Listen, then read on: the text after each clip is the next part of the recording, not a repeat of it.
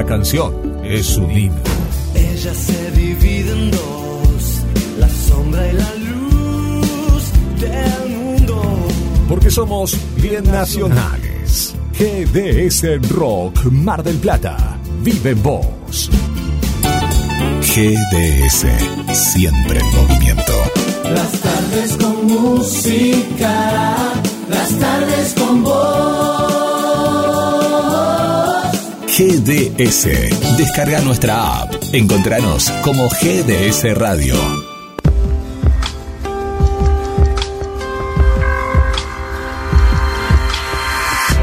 Bienvenidas, bienvenidos a una nueva emisión de Hablemos de Salud.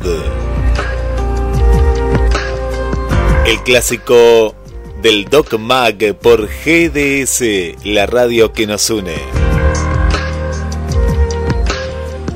Quien les habla, Guillermo San Martino, vamos a estar compartiendo todas las novedades científicas, ambientales, bienestar, salud, recetas, pets, amigos y vos como principal protagonista.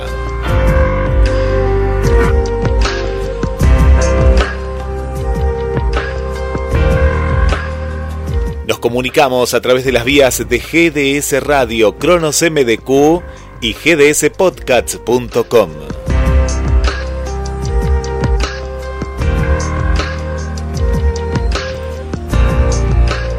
Y comenzamos con una muy buena noticia.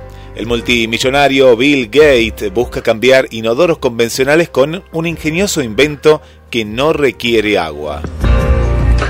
El magnate estadounidense Bill Gates sigue tratando de revolucionar el mundo tecnológico y prueba de ello es una de sus más recientes creaciones. La iniciativa fue lanzada desde la fundación que lidera junto con su ex pareja Melinda, con quien comparte su idea de trabajar en pro de las personas.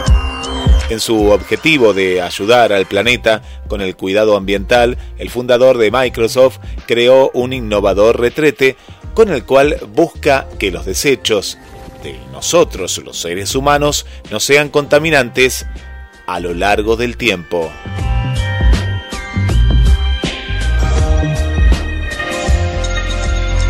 La innovadora propuesta de Bill Gates fue impulsada en respuesta al programa de reinventar el desafío del inodoro.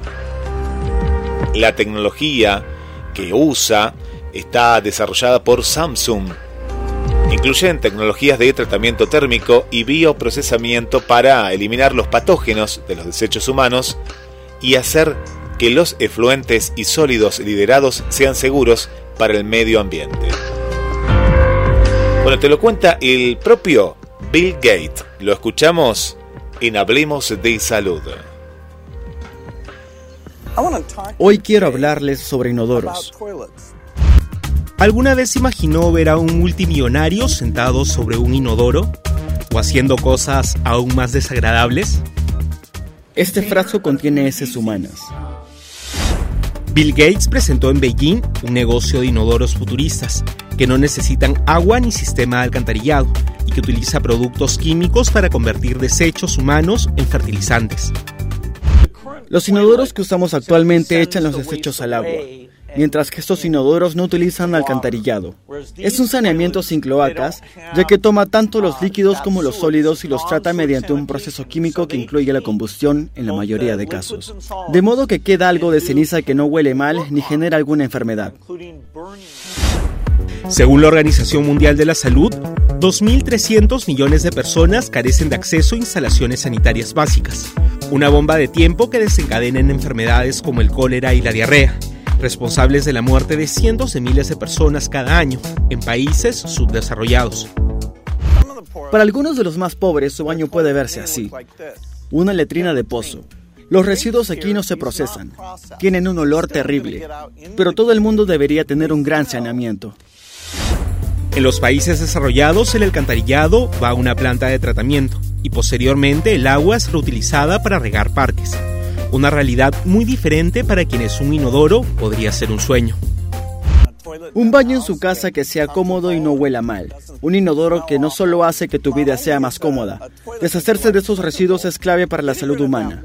Es el desperdicio sin procesar que causa la mayoría de enfermedades diarreicas que terminan con muchos niños desnutridos. Según los últimos datos de la Organización de Naciones Unidas, el 60% de la población mundial no cuenta con instalaciones sanitarias adecuadas y casi 900 millones de personas en el planeta se ven obligados a defecar al aire libre por no tener acceso a un aseo. El reto es saber si podemos hacer este proceso químico a nivel doméstico. Los inodoros futuristas costarán en promedio 500 dólares y serán instalados primero en colegios y edificios de apartamentos. Luego los costos disminuirán gradualmente y se volverán asequibles para todos. El siguiente paso en la lista de Bill Gates es encontrar a fabricantes interesados en el proyecto para reducir el precio.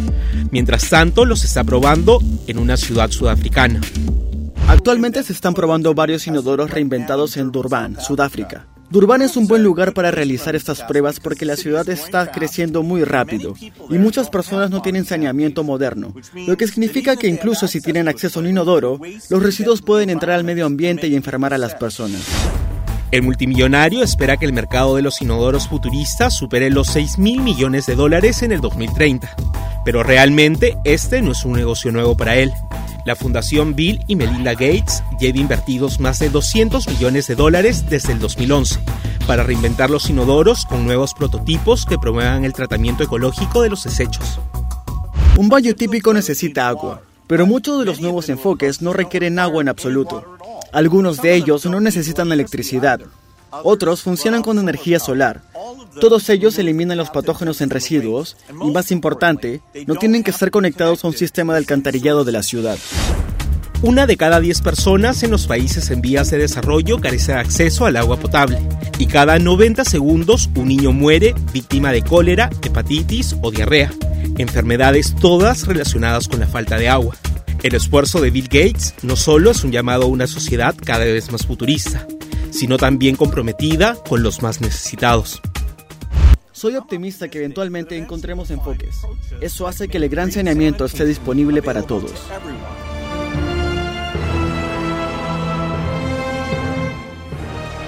Un gran, eh, gran invento pensado en el futuro, que el futuro ya es prácticamente el presente. Más información en Cronos MDQ. Estás escuchando Hablemos de Salud. Si es la primera vez, todos los sábados, desde las 13 y 30 horas, te acompañamos a través de GDS, la radio que nos une. Descargate la aplicación y llévanos a todos lados. Nos encontrás como GDS Radio también en Alexa. Y ahora la nueva aplicación de escritorio, eh, descárgatela. Ahí encontrás el link en gdsradio.com y en Cronos MDQ, una aplicación en la cual vas a estar todo el día escuchando la radio. Volar cerca de los ciclones árticos. ¿Están preparados para esta gran aventura? Es una misión científica fascinante. Los ciclones árticos, ¿qué son? Te preguntarás. Son como huracanes que se forman en el Polo Norte. Y ya los estoy escuchando. Y como todo lo nuevo nos agarra como cierta cierta ansiedad, ¿no? Cierta cuestión. ¿Qué será? A ver. Escuchen. El mar y ahí viajamos en Hablemos de Salud. El libro Antropocéano, Cuidar los mares para salvar la vida, ha sido publicado por Editorial Espasa del Grupo Planeta. Un libro que busca explicar de manera sencilla los problemas del mar, qué los ha provocado y qué acciones positivas se están llevando a cabo para remediarlos. Su autora, Cristina Romera Castillo, es una referencia científica. Ella es oceanógrafa, investigadora en el Instituto de Ciencias del Mar del CSIC en Barcelona y en el 2020 fue galardonada con el prestigioso premio de la Fundación L'Oreal UNESCO International Racing Talent, jóvenes talentos científicos que apoya a las científicas mujeres. Ella París para recibir su premio que por la pandemia de la COVID no había podido recibir, pero también para presentar este libro que busca ser ameno y pedagógico.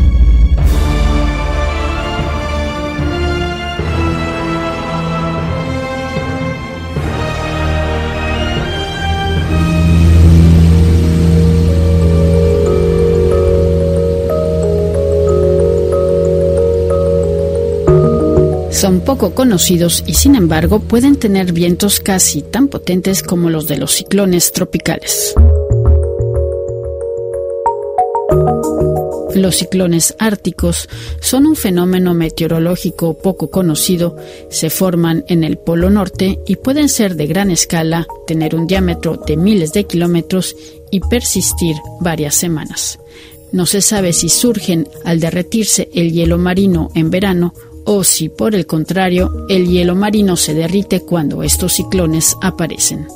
Para conocer mejor estos sistemas, este verano tuvo lugar una misión científica franco-británica norteamericana y gracias a dos aviones especiales, el Twin Otter y el ATR-42, se pudo sobrevolar esta región buscando estos ciclones y recabando numerosos datos. La base de operaciones estuvo en el archipiélago de Svalbard, que pertenece a Noruega, ubicado muy cerca del Polo Norte. Entre los científicos que participaron en este proyecto está Óscar Martínez Alvarado, investigador en el Centro Nacional de Ciencias Atmosféricas del Reino Unido de la Universidad de Reading. Bueno, pues la, la misión consiste en utilizar dos aviones de investigación uno manejado por el equipo británico y uno por el equipo francés. Y la idea es investigar cómo, cómo es que se desarrollan los ciclones árticos. Ciclones árticos son diferentes a los ciclones de las de latitudes medias, que son los que pasan normalmente sobre Europa y el Reino Unido. Los ciclones árticos son, son diferentes, son más grandes, pueden vivir mucho más tiempo y no sabemos mucho sobre ellos. Es lo más, es quizás lo más importante de la misión.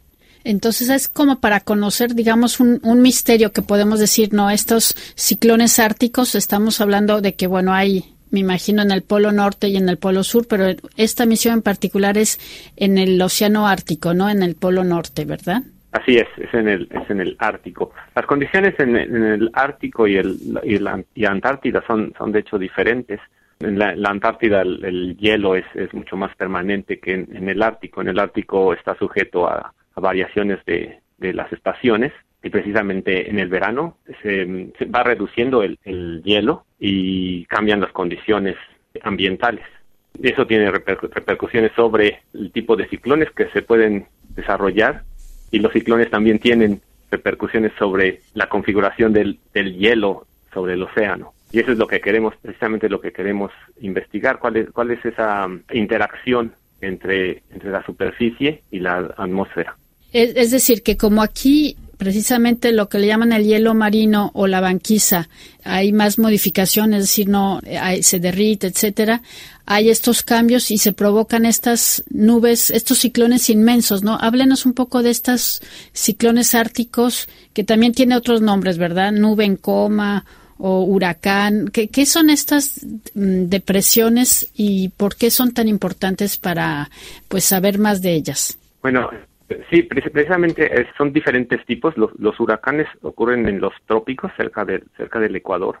Las nubes en coma son los que, los que podríamos encontrar en las, en las latitudes medias, como Europa y los Estados Unidos, digamos.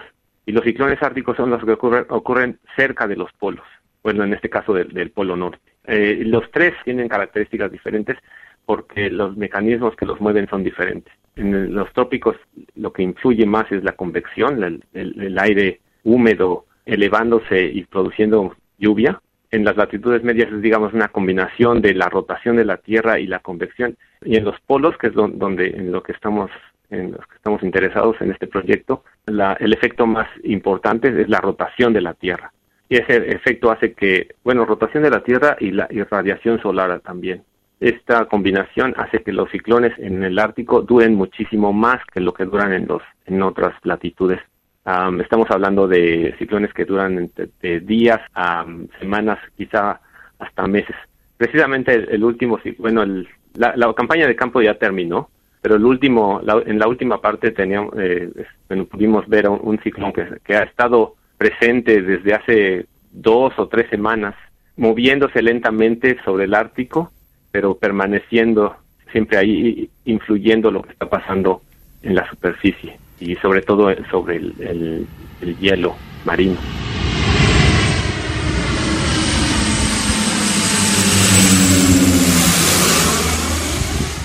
¿Y usted lo, lo pudieron ver entonces, gracias a estos aviones? ¿Usted en cuál iba? Porque me dice que hay dos aviones, ¿verdad? Bueno, yo, yo no volé, fue otros eh, miembros de la, del equipo sí volaron. Nosotros teníamos el, el Twin Otter de la British Antarctic Survey. Este es un avión pequeño, bueno, relativamente pequeño, no presurizado, que vuela a niveles bajos. la, misión británica estaba más interesada en la, en la interacción cerca de la superficie. Y sí, tuvimos oportunidad de, volar en este ciclón varias veces.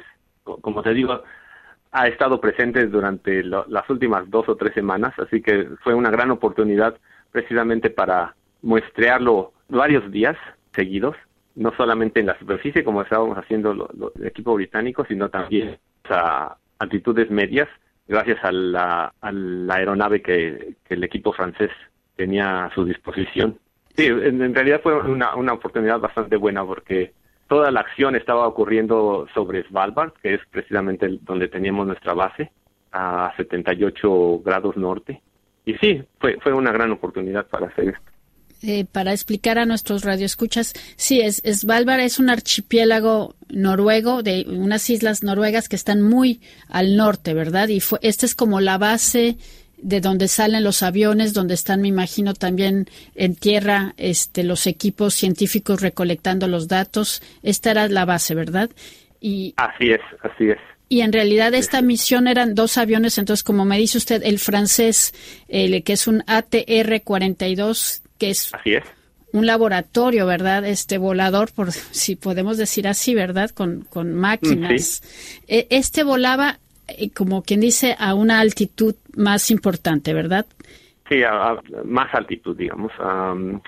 si no estoy mal, unos 5 uh, kilómetros, quizás hasta 8 kilómetros creo era el techo, pero entonces, ¿un avión volaba por a cierta altitud? El, el avión... Sí, digamos, algunos kilómetros, cinco, ocho, más o menos. De, o y nosotros, o sea, viendo las, estudiando las nubes, quizás, o sea, estudiando las nubes, exactamente. El ATR-42 estaba, y de hecho la misión francesa estaba más interesada en las nubes, cómo se forman, qué tipo de nubes, qué tipo de gotas de nubes eh, eh, forman, eh, se forman en estos ciclones árticos, mientras que la misión británica estaba más interesada en la superficie, en lo que se llama la capa límite, que es la, capa, digamos, más cercana, de la atmósfera más cercana a la superficie, de cero a un kilómetro, más o menos, y estábamos, estábamos en, la, en las transferencias de calor y de masa a través de evaporación que ocurren durante el desarrollo de estos ciclones.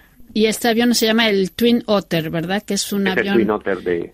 Es un avión más pequeño que le permite precisamente estar volando al ras del agua para ver esta interacción ¿no? entre la entre el océano y, el ciclón o la banquisa. O sea, y la banquisa, exactamente. Y el, y el ciclón. Ahora, bueno, ahorita es todavía muy pronto para saber qué resultados hay, pero eh, nos gustaría saber así para ustedes por qué era, es importante esta misión que además tuvieron la suerte de poder hacerla durante un ciclón ártico. ¿Qué es eh, lo que puede aportar para los modelos climáticos o para conocer mejor nuestro clima? Sí, uno de los principales objetivos era precisamente recolectar datos para alimentar los modelos numéricos que se utilizan para para hacer la predicción tanto de, tiempo meteorológico a, días como de, clima, que son los eh, a, varios décadas y hasta siglos. En, nuestras latitudes tenemos muchísimas observaciones, no solamente de las estaciones meteorológicas, de, de sondas, sino también de barcos, aviones, todo eso alimenta a los sistemas y a los modelos para conocer qué es lo que está pasando en, en nuestras latitudes, digamos, sobre Europa, sobre los trópicos. Pero en, el Ártico se tiene muchísimo menos. casi no hay observaciones. Hay observaciones, por ejemplo, de satélite, pero, pero en comparación son mínimas esas, esas observaciones. Entonces era, es importante ir y tratar de, medir, de observar lo que está pasando directamente para poder desarrollar los modelos, para desarrollarlos, para um, obtener una, una mejor representación de la atmósfera en el Ártico y también para comparar si, si nuestros modelos están, qué tan bien estamos, este, lo estamos haciendo, digamos. Bueno, y una pregunta que muchos se, se, harán también es, ¿se puede volar con un avión dentro de un ciclón? Ah, bueno, esa es, una muy, muy, buena pregunta. Sí se puede. Obviamente los pilotos, los pilotos de estos aviones son, tienen muchísima experiencia para hacer este, este tipo de, vuelos. Y una de las restricciones en el caso de los ciclones árticos y, y, más en el caso del Twin Otter era que como queríamos, teníamos que volar cerca de la superficie, las condiciones de visibilidad tenían que ser óptimas, porque es muy fácil confundir el hielo con las nubes. Entonces la, visibilidad tenía que ser óptima para poder, para que los pilotos estuvieran seguros dónde, dónde empezaba la superficie y dónde estaba la, eh, la atmósfera. Así que esa fue una de las restricciones que tuvimos siempre. Em, teníamos que buscar los momentos donde la nubosidad fuera mínima para poder hacer nuestras recolectar datos cerca de la superficie. Si las condiciones no eran óptimas, podíamos volar un poco más alto, digamos, pero no era no era no era exactamente lo que queríamos hacer, pero pero también podíamos hacerlo. Muy bien, y ya para terminar, este Oscar, eh, estos ciclones árticos es que la composición de sus nubes es diferente. Se puede decir que también hay hielo o agua dentro de las nubes. Bueno, esa es una de las preguntas precisamente que, ah, que queremos contestar. El equipo francés es, quienes quienes están viendo esto. Digamos que no no son diferentes de manera mm, fundamental, pero las proporciones de, hielo y agua sí pueden ser diferentes. Y eso es precisamente lo que queremos, que queremos conocer, ah, por lo que estamos haciendo estas mediciones para, poder eh, determinar eso. ¿Es, ¿Se puede decir que es una premier mundial? Sí, definitivamente. No ha, no ha habido muchas misiones de este tipo en el Ártico, así que definitivamente esta, esta misión es una de las primeras que está observando las nubes sobre, sobre el Ártico. Escuchábamos a Óscar Martínez Alvarado, investigador en el Centro Nacional de Ciencias Atmosféricas del Reino Unido, a propósito de esta misión científica sobre los ciclones árticos.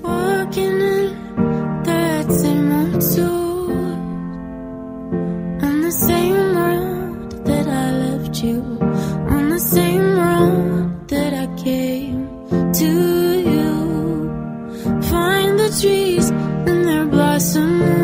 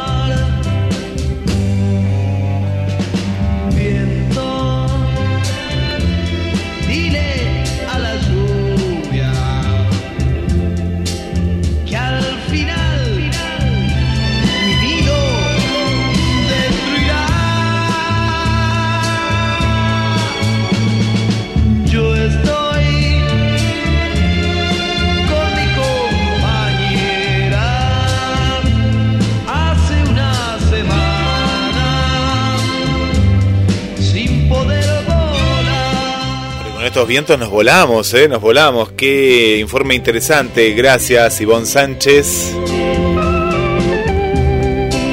En Hablemos de Salud. Y hoy en Mar del Plata, ay, qué frío. ¿Dónde está la primavera en este fin de semana largo? Ayer 23 grados. Ahora Ay, cuánto frío que está haciendo, ni quiero ver, menos de 10 grados de lo que hizo ayer. ¿Qué está pasando? 12 grados de temperatura. Y esto me da ganas, a vos, no sé, de comer algo rico. Viento, dile a la lluvia, cantan los gatos. Y desde Paraguay nos traen algunos platos muy ricos. Bienvenida, vecina, gracias por estar. ¿Habrá postre hoy? Bueno, pero no, empecemos con el plato principal. Adelante.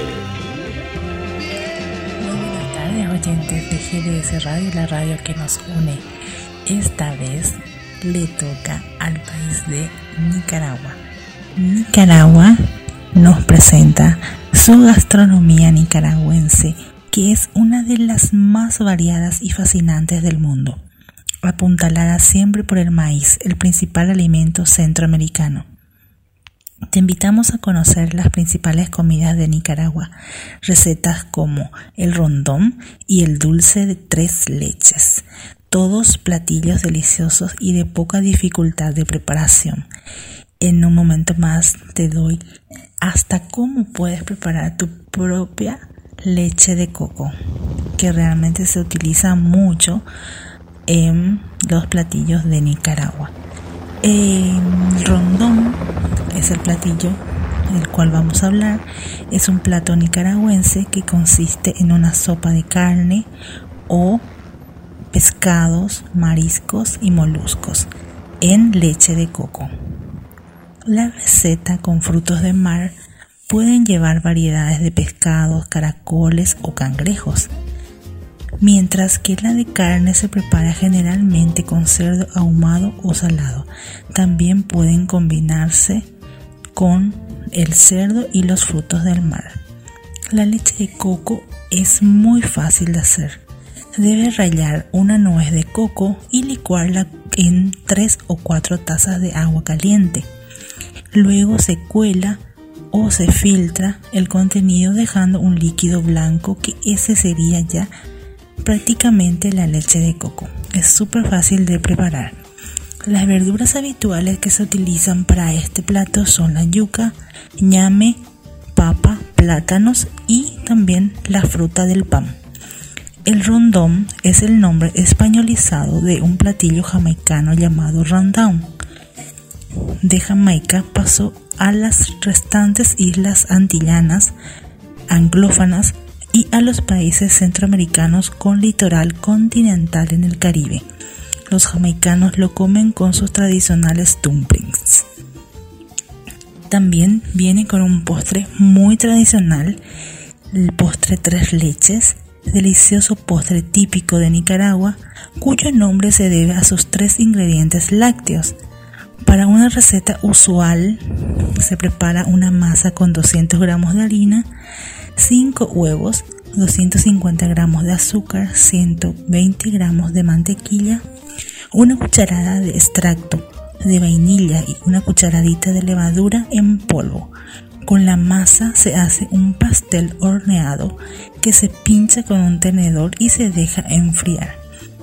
Se prepara la mezcla tres leches con 400 ml de leche, igual cantidad de leche condensada y 350 ml de leche evaporada.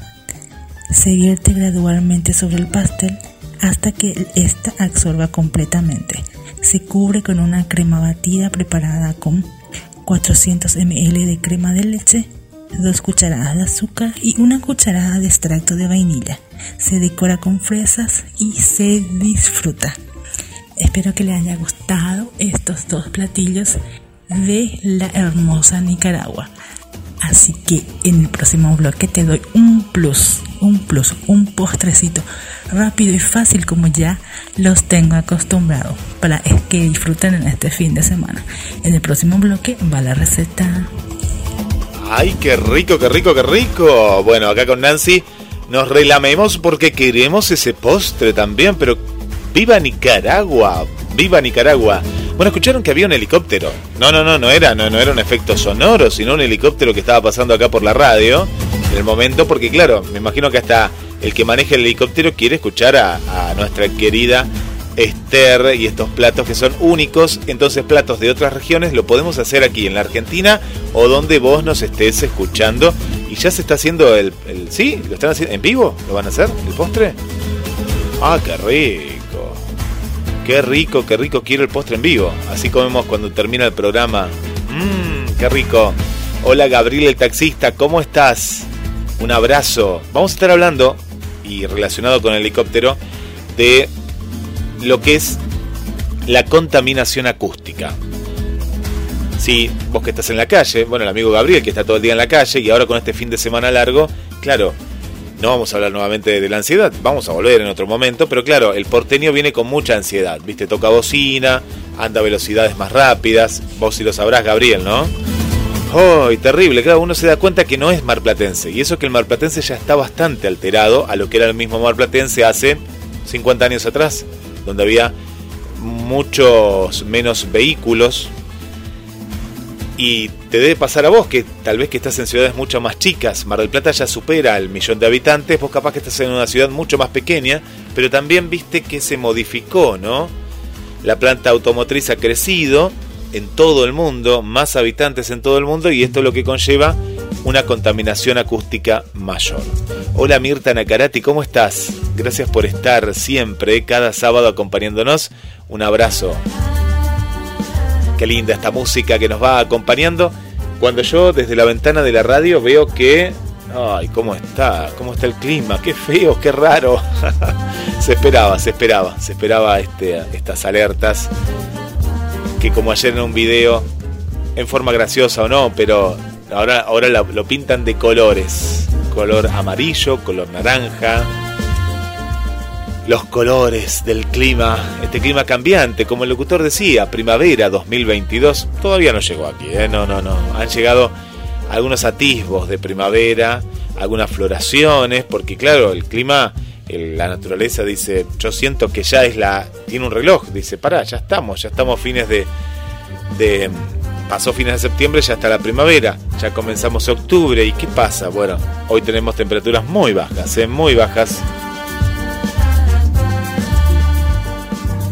Y la contaminación acústica, ¿de qué se trata? Y vamos a también ir a, los mares, pero ¿por qué? Uno dice, ¿por qué hacemos focos en los mares? Porque es el futuro, es el futuro. Cuando falte el agua, por ejemplo, vamos a tener que convertir el agua salada en agua dulce. Ya hay ciertos procesos pero todavía falta llegar a un invento que de forma masiva, ¿no? Pueda convertir el agua y de una forma eficiente.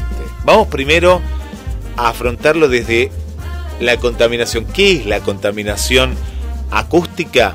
Y después vamos a ir a otro informe. ¿Qué está pasando en los mares también con respecto a esto? Estás en Hablemos de Salud en vivo por GDS, la radio que nos une.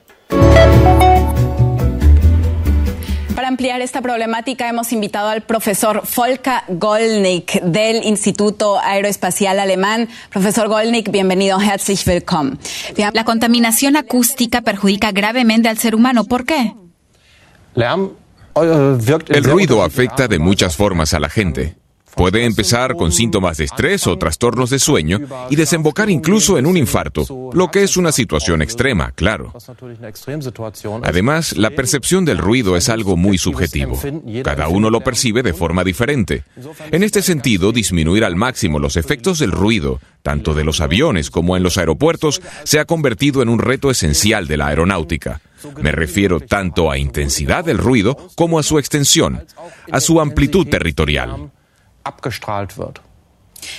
Usted dice, la meta es hacer que los aviones contaminen menos el medio ambiente para así hacer crecer la demanda.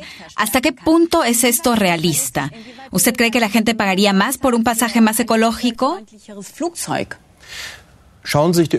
Mire el movimiento ecologista de los años 70 y 80 en Alemania. Hoy no nos parece nada raro tener conciencia ecológica. y esto se ha extendido a todo el mundo. China. Empezó hace escasamente cinco años a tener planteamientos medioambientales más sensibles. y hoy está trabajando intensamente en el ámbito de las tecnologías no contaminantes. En este sentido, estoy convencido de que la gente está dispuesta a pagar un precio por volar de forma silenciosa, ecológica y no contaminante. O sea que usted también lo haría. Usted pagaría más dinero por un pasaje más ecológico. Estoy convencido de que a medio plazo será así. Tanto si tenemos que pagar tasas por emisiones o impuestos o mediante otros mecanismos. La gente pagará por ello, pero quiere una contrapartida. Y la protección del medio ambiente no es siempre una contrapartida inmediata, pero sí que lo es la calidad de un vuelo agradable, sin retrasos, con una buena oferta de ocio a bordo. En este sentido, tenemos que hacer que viajar en avión sea lo más confortable, lo más atractivo posible. Entonces estaremos dispuestos a pagar un precio por este servicio. Hablemos de los vuelos de bajo costo, de los cuales hay mucha oferta en Europa. ¿También tienen como meta ser más ecológicos y reducir sus emisiones de dióxido de carbono?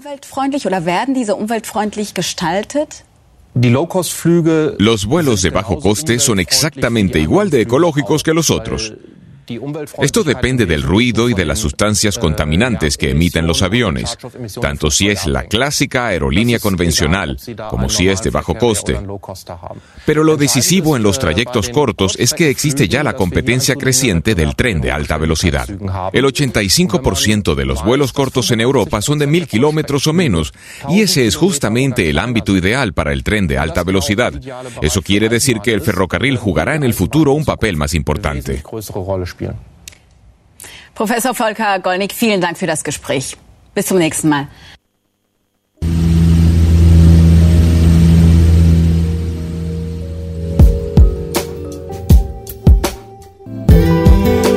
GDS Radio.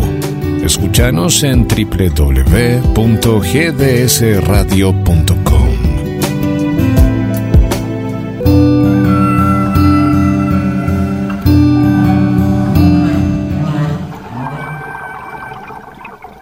El océano es toda una sinfonía de sonidos, al menos cuando es posible oírlos.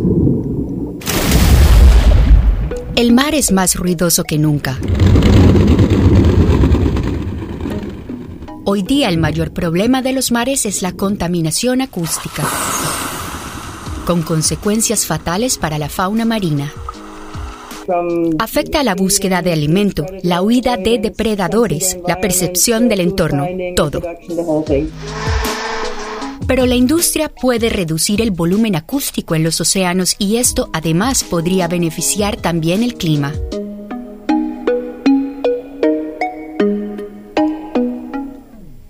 El sonido subacuático viaja a gran velocidad y a veces a distancias de miles de kilómetros. Percibir el sonido es esencial para la supervivencia de casi todas las criaturas marinas, desde las ballenas hasta las medusas. Los animales utilizan el sonido para comunicarse, navegar, aparearse o cazar. Sin embargo, oír lo que las criaturas del mar deberían oír resulta cada vez más difícil.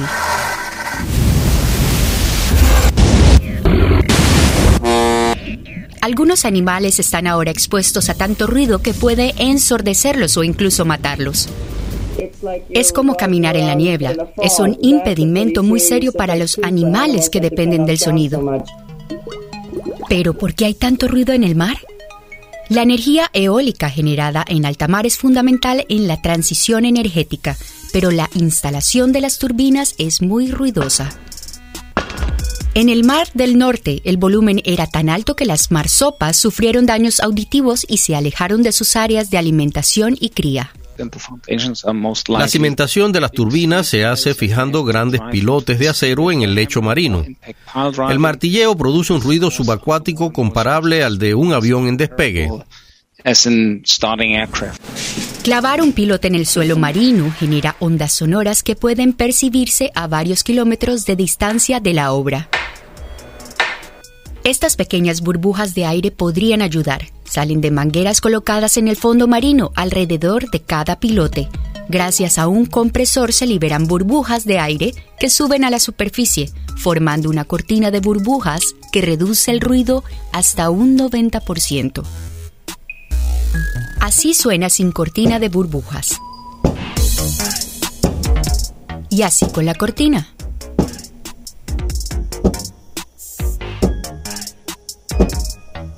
El desafío aquí es resistir las condiciones en alta mar, el viento, las olas, los fenómenos meteorológicos, las corrientes. Las cortinas de burbujas ahora se instalan por defecto en las plantas eólicas alemanas del Mar del Norte. También crece el interés por ellas en Estados Unidos, Holanda y Taiwán.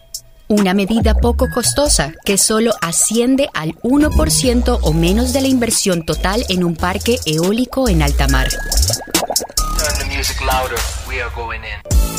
Pero las turbinas eólicas son una cosa y los portacontenedores otra muy distinta. El transporte marítimo es con diferencia la principal fuente de contaminación acústica en nuestros océanos. La responsable de ello es la hélice y también donde deben buscarse soluciones.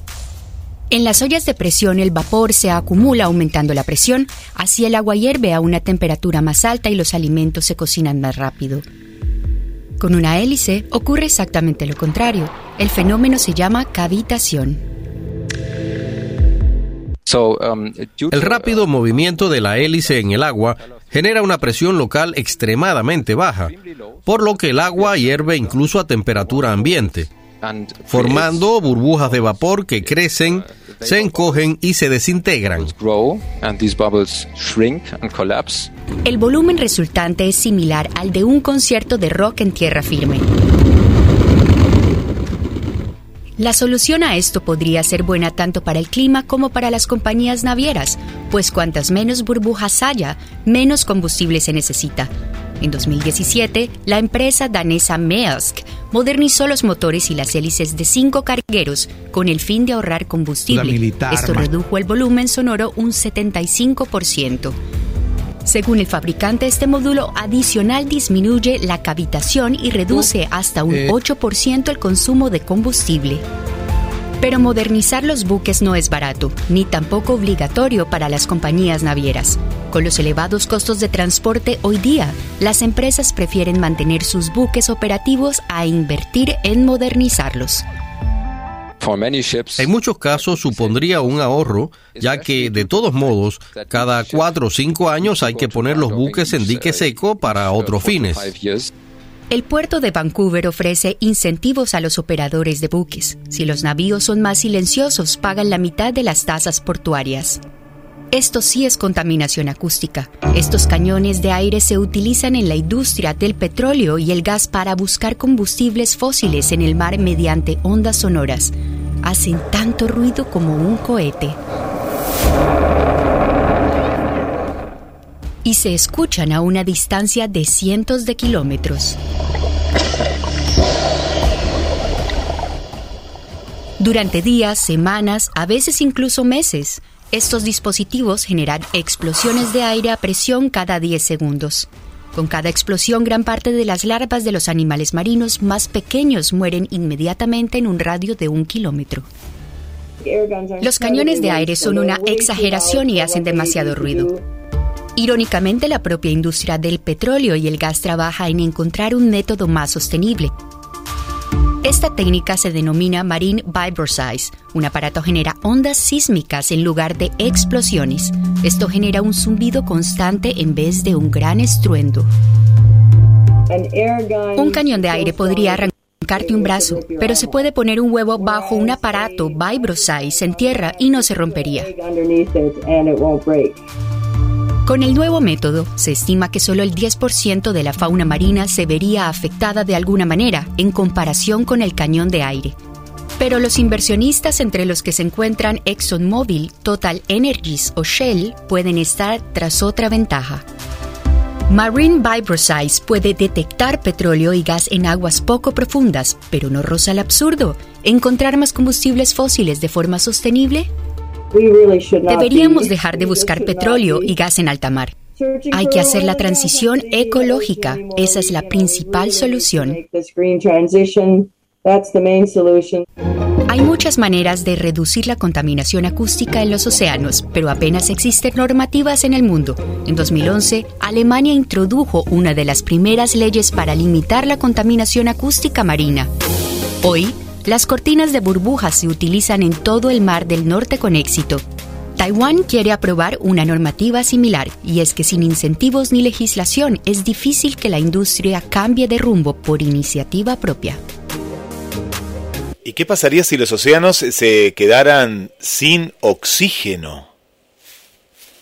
¿Qué pasaría? Eh? ¿Qué, ¿Qué, se imaginan ustedes? Se sin oxígeno por el cambio climático. El aumento de la temperatura del agua es uno de los factores claves en la pérdida de oxígeno que provoca daños en muchas formas de vida marina. El volumen de agua de mares y océanos, que está completamente desprovisto de oxígeno, se ha más que cuadruplicado en los últimos 50 años. A medida que el agotamiento de oxígeno se vuelve más severo, persistente y generalizado, una mayor fracción de mares y océanos pierde su capacidad de soportar biomasa, es decir, la diversidad de animales, plantas, algas y microorganismos que convierte a estas aguas en fuente de recursos y regulador natural del planeta. Esta es la principal conclusión de un estudio internacional que publica esta semana la revista Science. Los autores destacan que el calentamiento global, cambio climático, impulsado por la acumulación de gases de efecto invernadero como el dióxido de carbono, es la causa principal probable de esta desoxigenación en curso en muchas partes de los mares y océanos de todo el planeta. El efecto del cambio climático en los océanos, que incluye la la acidificación del agua y la pérdida de oxígeno que ahora se documenta, provoca complejas interacciones que perjudican una gran multitud de formas de vida y reduce la capacidad de los océanos para proveer de bienes ambientales, como los recursos pesqueros, recuerdan los autores. Además del cambio climático, el estudio publicado ahora en Science recuerda que el vertido de residuos o la escorrentía de desechos humanos y restos de fertilizantes también influyen negativamente en la presencia de oxígeno en el agua de mares y océanos.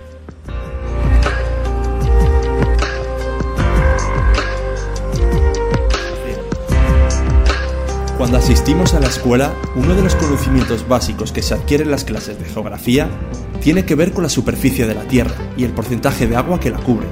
Se trata nada más y nada menos que el 70%. También que el 96,5% de toda el agua del planeta está en los océanos. Además, nos enseñan que apenas el 1% de los océanos está protegido. Y esto es la base de la lucha de organizaciones ambientales que buscan consolidar un tratado global para proteger al menos al 30% de los océanos como meta para el año 2030. Esta desprotección, a la que se suman dos importantes enemigos como el cambio climático y el plástico, hace peligrar la vida misma. Un ejemplo es lo que ocurre en la Gran Barrera de Coral de Australia y con el Mar de los Sargazos, donde se evidencia la agonía que se vive en los ecosistemas oceánicos por causa de la contaminación humana. Adicionalmente, las altas temperaturas de las aguas son uno de los factores clave que han contribuido a elevar el número de sistemas naturales amenazados, los cuales además son patrimonio de la humanidad.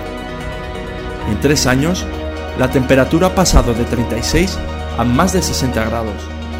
Según la Unión Internacional para la Conservación de la Naturaleza, su efecto está siendo devastador, no importa si es en el Caribe, en Norteamérica o en el continente asiático, donde los arrecifes de coral constituyen uno de los ecosistemas más afectados.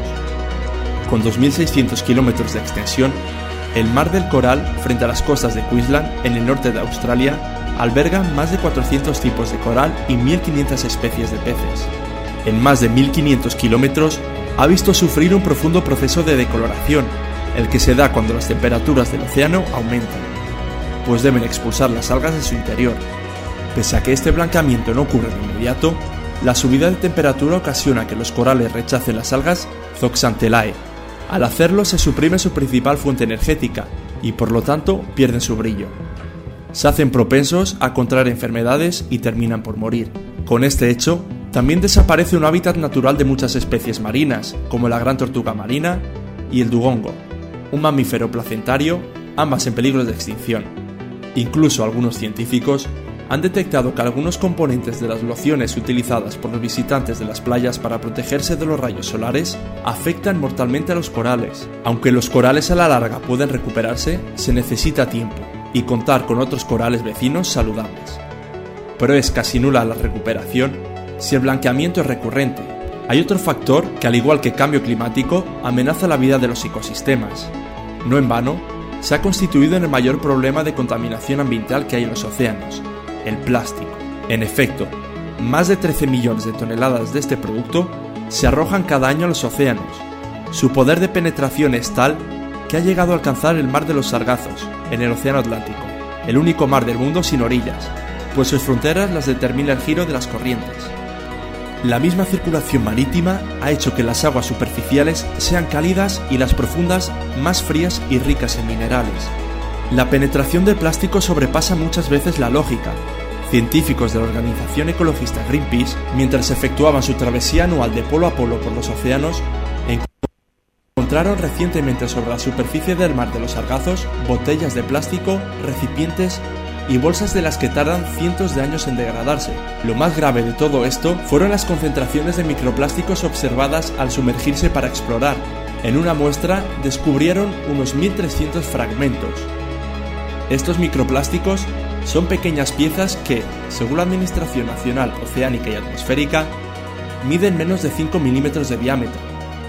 Por su origen se clasifican en primarios, fabricados para ser utilizados en productos, o los secundarios, que provienen del deterioro de desechos plásticos más grandes. Al no biodegradarse, estas minúsculas piezas son ingeridas por especies marinas que posteriormente llegan incluso a morir por intoxicación. Y es que al llegar los plásticos a ríos, mares y océanos, lamentablemente muchos entran en la cadena alimenticia de los peces, y luego son ingeridos por el ser humano en los alimentos que come. Hasta en la sal común de mesa se han encontrado trazas de microplásticos, y los estamos consumiendo en los hogares.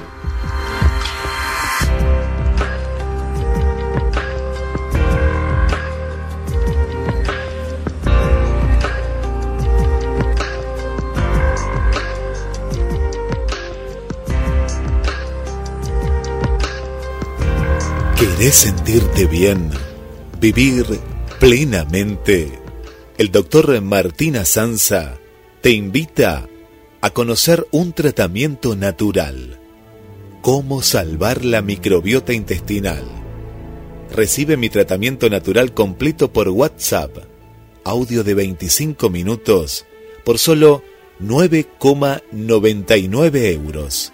Sí, escuchaste bien 9,99 euros vía PayPal. Envía ahora mismo un WhatsApp al más 34 685 808 632 con la palabra microbiota. Doctor Martina Sanza, especialista en nutrición, bromatología, epigenética y medicina natural. ¿Cómo salvar la microbiota intestinal? Viví mejor. Invertí en tu salud. Viví plenamente.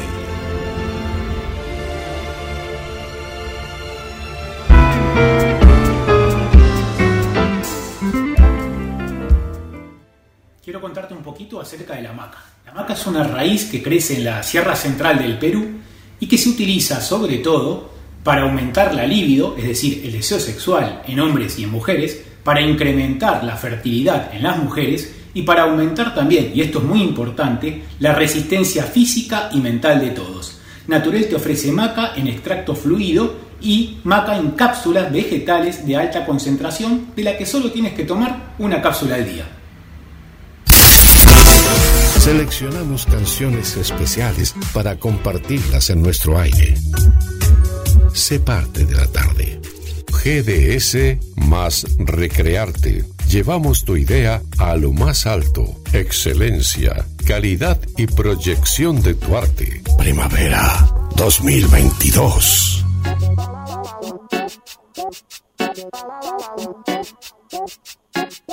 Qué difícil es enamorarse en pleno siglo XXI, porque todos quieren revolcarse y no verse en el desayuno. Pero esto fue diferente, tú llegaste de repente, lo que yo siento tú sientes, anda curiosa la gente.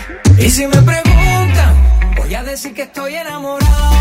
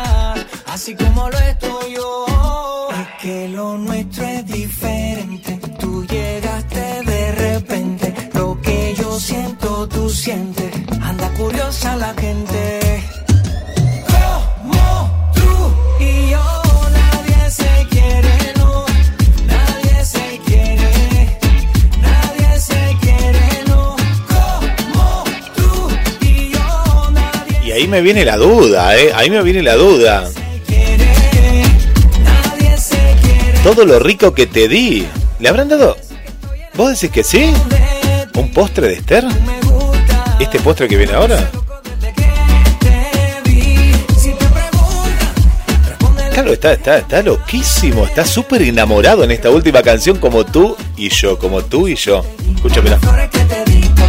Por lo rico que te di, ya está, es el postre. Ay, ay, ay. Y el postrecito ha llegado a GDS. El postrecito de hoy se llama bizcochuelo sin harina de trigo. ¿Qué tal? Algo súper, súper sano. Y te pregunto, ¿querías hacer una torta sin harina de trigo apta para celíacos? Puedes hacer la receta de bizcochuelos sin tac, libre de gluten, gracias a la maicena. Te va a encantar. Los ingredientes son 4 huevos, 130 gramos de azúcar, 130 gramos de maicena, esencia de vainilla sin tac, cantidad necesaria, y para el relleno opcional, 4 cucharadas de mermelada de frutilla light sin tac. Las instrucciones en manteca y en polvorea con maicena un molde de torta de 24 centímetros de diámetro aproximadamente. Se prepara eso y se reserva. Luego se precalienta el horno al mínimo por 160 grados, no más de 15 minutos. Luego se separa las yemas de las claras, se reserva. Se bate en un bol las cuatro claras de huevos a punto nieve con ayuda de una batidora eléctrica. Luego se suman las yemas de a una con cuidado y al final sumamos la maicena junto con la esencia de vainilla. Se integra todo muy bien cuidadosamente con movimientos envolventes para que el batido no se baje. Se dispone la preparación dentro del molde y se cocina en el horno por 45 a 55 minutos aproximadamente. Se deja enfriar 15 minutos, se desmolda y se corta por el medio para proceder con el relleno de la mermelada light opcional o con lo que más deseen. Y se disfruta súper súper rico en familia esta rica torta sin gluten. Así que espero que lo disfruten y que tengan un excelente fin de semana y nos reencontramos el próximo sábado aquí por GDS Radio. ¡Ay, qué rico!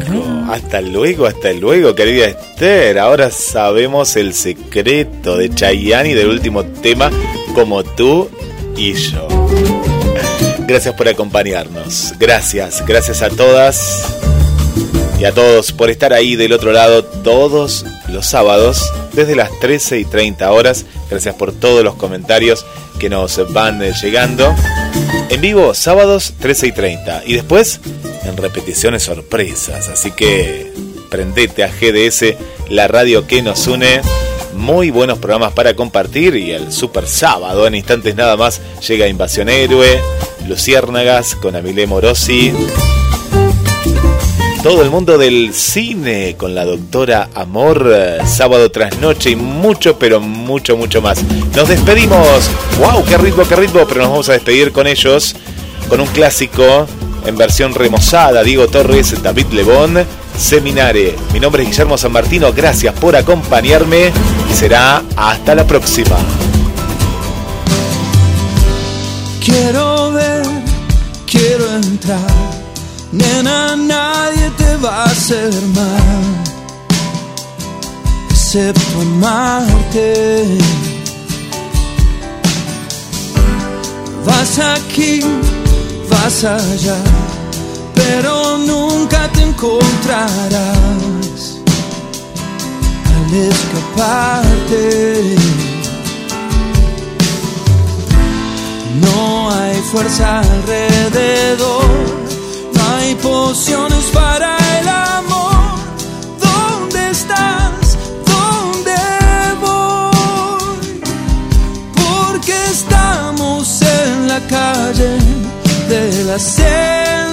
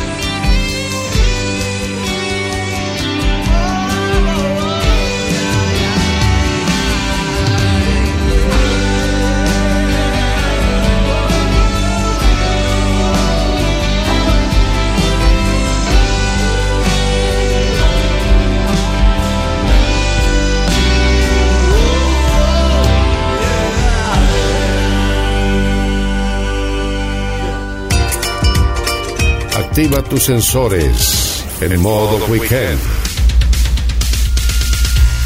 Con esos sonidos perfectos para escuchar. GDS más recrearte. www.gdspodcast.com. Primavera 2022. Tenemos el máximo número de radio escuchas y eso es un perfecto indicador de un negocio en crecimiento. Seguinos en Instagram, arroba GDS Radio Mundial MDQ. En Twitter, arroba GDS-radio. En Facebook, arroba gdsradio.com.ar. Suscríbete a nuestro canal de YouTube. Nos encontrás como GDS Radio Mar del Plata. Primavera 2020. Los sonidos de temporada que te gustan están aquí. En tu radio. Conéctate. Escribinos a recrearte.gdspodcast.com. Un nuevo horizonte de tu carrera artística junto a GDS, la radio que nos une. Primavera 2022.